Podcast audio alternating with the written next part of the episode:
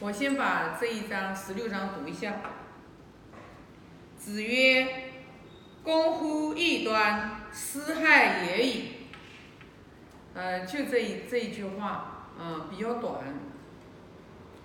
这这一章呢，就是孔老夫子就跟弟子们讲，就是你去钻研钻研，就是公乎异端，就是你把全部的精力都去钻研，就是呃异端，就是其实就是不是在正道，就是不是走在大道上面，就是不是说去。啊，用儒家文化来你讲的话，就是明明明德啊，你不是走在这个呃佛家讲的，就是去见本性本性的这个路上面，而是呢，就是一些法术呀、玄奇的一些这些就是吸引眼球的呀，就这些技术上面啊，他如果说你是专门把全部的心思。全部都用在钻研这个异端上面的话，你叫失害也已，就是说你对你的，对你的这个人，你你你这个就是明明德，对于你你这个就是见到你的本性，然后往圣道上面去走，没有帮助，没有任何的帮助。为什么呢？因为你看啊，就是。呃，有很多神奇的法术呀，就包括我们现在你看，也有很多的人，他对于风水学呀，特别去钻研。其实我们都知道的，风水其实是很神奇的，知道吧？呃，那有很多的风水大师高手，他可能都不见得去明自己的心，什么意思呢？就他。他这个呃法术，他这个技术非常非常的精湛和这个玄奇，但是他烦恼还有没有解决呢？他能不能解决他将来的生死问题呢？就是一个人你活着，你的灵性的维度有没有升高呢？这个是最最重要的，知道吧？因为因为对于我们来说，唯有生死是最大。就我们这一生当中。没有什么，就是说比生死这件事情还还大的。所以说呢，我们一生你你你去攻乎异端，你去学很多玄奇的法术，你去学很多的这种技能，但是你从来没有想过，就是就像我们经常有时候会会这个在朋友圈会有看到说灵魂三问，知道不？我是谁？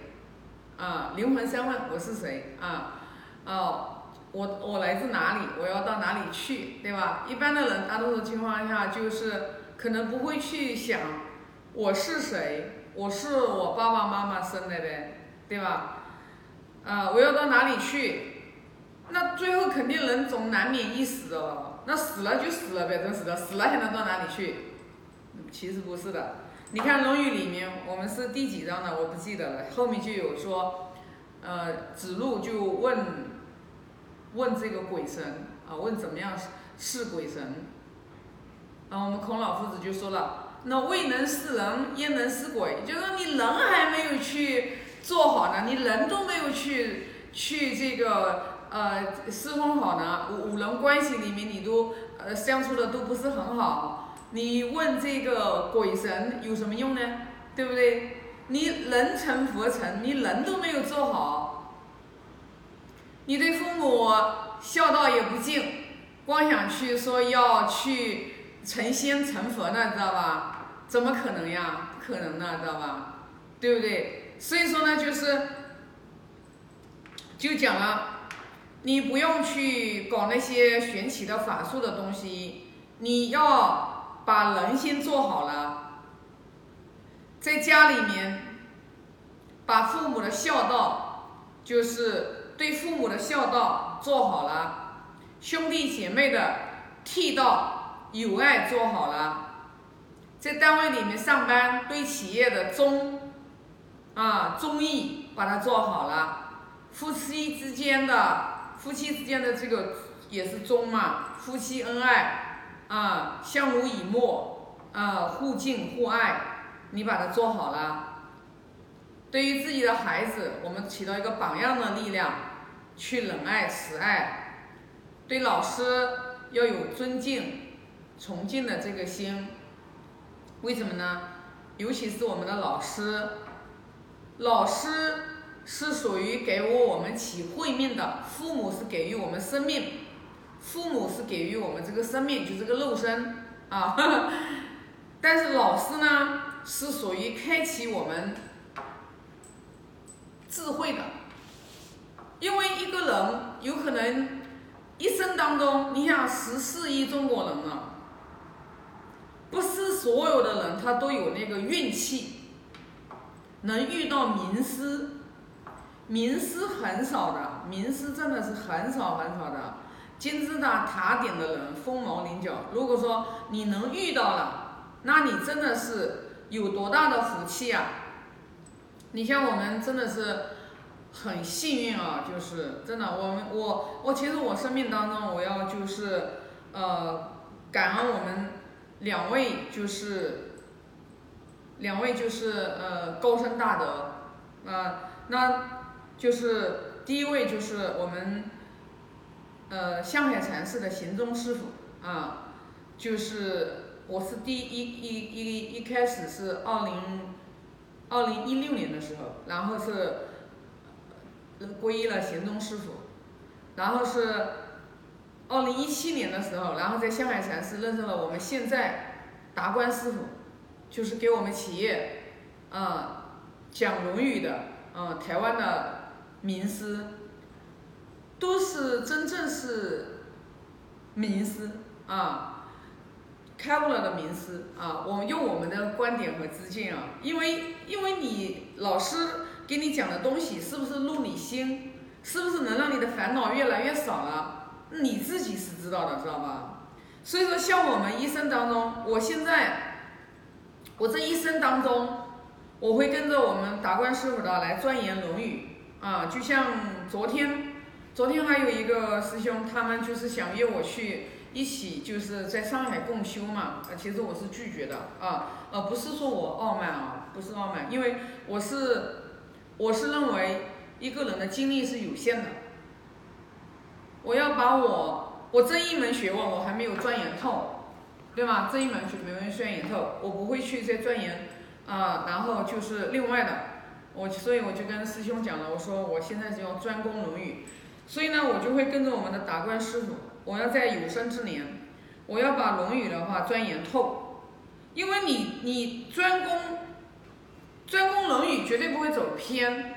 因为它几千年、两千多年传承到今天，很多的学术，可能你过了几十年，过了一百年，可能就没了，就销声匿迹了。就像我记得我们我那个时候多少年前的时候，就听他们讲的特别啊打鸡血的，像那种成功学，成功学它能走多久呢？或许可能在整个。在在这个呃，不知道能走多久，但是呢，《论语》《论语》《论语》里面讲的是什么呢？它讲的是你人与人之间的关系，也就是说五伦关系，随便你哪个朝代，春秋战国时期也是有五伦关系，就两千年两千多年后，现在也是要五伦关系怎么相处。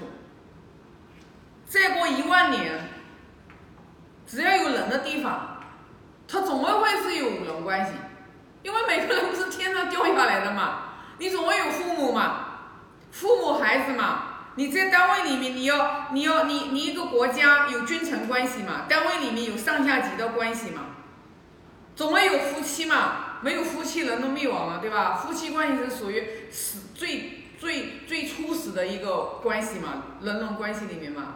你总会有朋友关系嘛，所以说你有兄弟姐妹的关系嘛。你说无论你再走一万年，你还能脱离得了这个关系吗？所以为什么现在你们现在你看啊，《论语》为什么老夫子的思想，现在在我们现在你看全部都开始包括易经呀，呃，这个全部都开始复兴了。为什么呢？因为这个东西它只要有人，你就离不开，你就得学礼，你得学遇到不同的人用什么样的方式去处理。然后呢，通过这种外在的这种礼仪，因为这个是要人教的。你看我们孔老夫子的话，你看我们在马上后面就要学到，孔老夫子行礼的时候叫一如也，一如也。行礼的时候，那个古代的人穿那个长衣服嘛，他那个一行礼的时候，就像鸟一样的翅膀飞起来一样，那么漂亮，那么完美。他为什么能做到那么完美？因为孔老夫子在很小的时候，他就演礼，做游戏的时候他就演礼，知道吧？所以那你不学吗？你不学，你怎么可能会？你把这些外在的礼节，对吧？你像见到像见到高僧大德，对吧？你看我们为什么要很虔诚的要合掌，对不对？佛教，那我们儒家为什么我们要去公权，对不对？是不是？你见到人家长者，你见到那个的时候，你为什么要要要低个头，对吧？要鞠个躬，然后要有一个笑容，这都是外在的这种形式，是必不可少的。你说，哎，我尊敬你呢，然后傲慢的不得了，然后这样子，哎，我尊敬你呢，那有用吗？没有用的。所以说，我们学习学外在的形式，它是必不可少的，但是最重要的。这个礼，它是从《内经》发出来的，就是你内心里面去尊敬别人、恭敬别人，你就外界的你就做的是自然而然的。比如说像我们，如果我们看到一个老师，看到一个长者，看到一个年龄大一点的人，父母来了，你还能稳当当的坐在那里。你不能，你肯定是马上站起来，你要去很站起来，对吧？很感恩，就是很恭敬，就是很真诚的，然后你去，你去这个迎接这样的长者，是不是？其实你坐在那里大腿翘二腿，你外在的形式其实就已经让明眼人一看你是傲慢的，知道吧？都不用说。所以说，你与人相处，除非跟你一个水平的。他看不懂你，你都那样嘛？稍微程度比你高一点的人，你外在的这种形式，你坐在那里不停的大腿翘二腿，不停的在晃悠晃悠翘二郎腿，你这种形式，你给别人一看你是什么样的一个心态，你知道吧？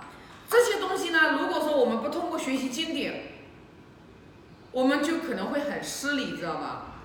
那你任何人他一定是君子，是彬彬有礼，任何人都是都喜欢跟彬彬有礼的人相处。这就是为什么我们《论语》里面讲的，他就是说虎豹之阔，有犬羊之阔，就是说虎和豹的这个皮和犬和羊的皮，在毛没有剃掉的时候，你一眼就看出来谁是虎，谁是豹子，谁是羊，谁是狗。但是如果把虎、豹、犬、羊，你把它们的毛全剃掉了，你把这四张皮摆在一一起，你是外行的人看得出来哪个是虎、豹、全、羊呀？分不清楚呀，知道吧？这就是为什么我们要学《论语》原因，因为它会教你很多的礼仪在这个里面。没有人喜欢跟一个傲慢的人、不知礼的人在一起相处，所以说呢，要学。要学走在正道上面的，学五伦关系怎么去相处，一定要学五常、仁义礼智信，然后要去学八德，孝悌忠信礼义廉耻，在五伦关系里面，君臣就是单位上下，父母、夫妇就是夫妻、朋友，然后的话这个兄弟姐妹这个五个人人人关系里面。如何来运用它？哪一天你跟别人相处的时候，别人都觉得你很有理，别人都喜欢跟你交往啊，那就说明你已经稍微有一丢丢程度了。这个要通过学的，通过练习的，不然没有人说一下子生下来就知道的啊。所以呢，今天这一章我就给大家分享这么多啊，我。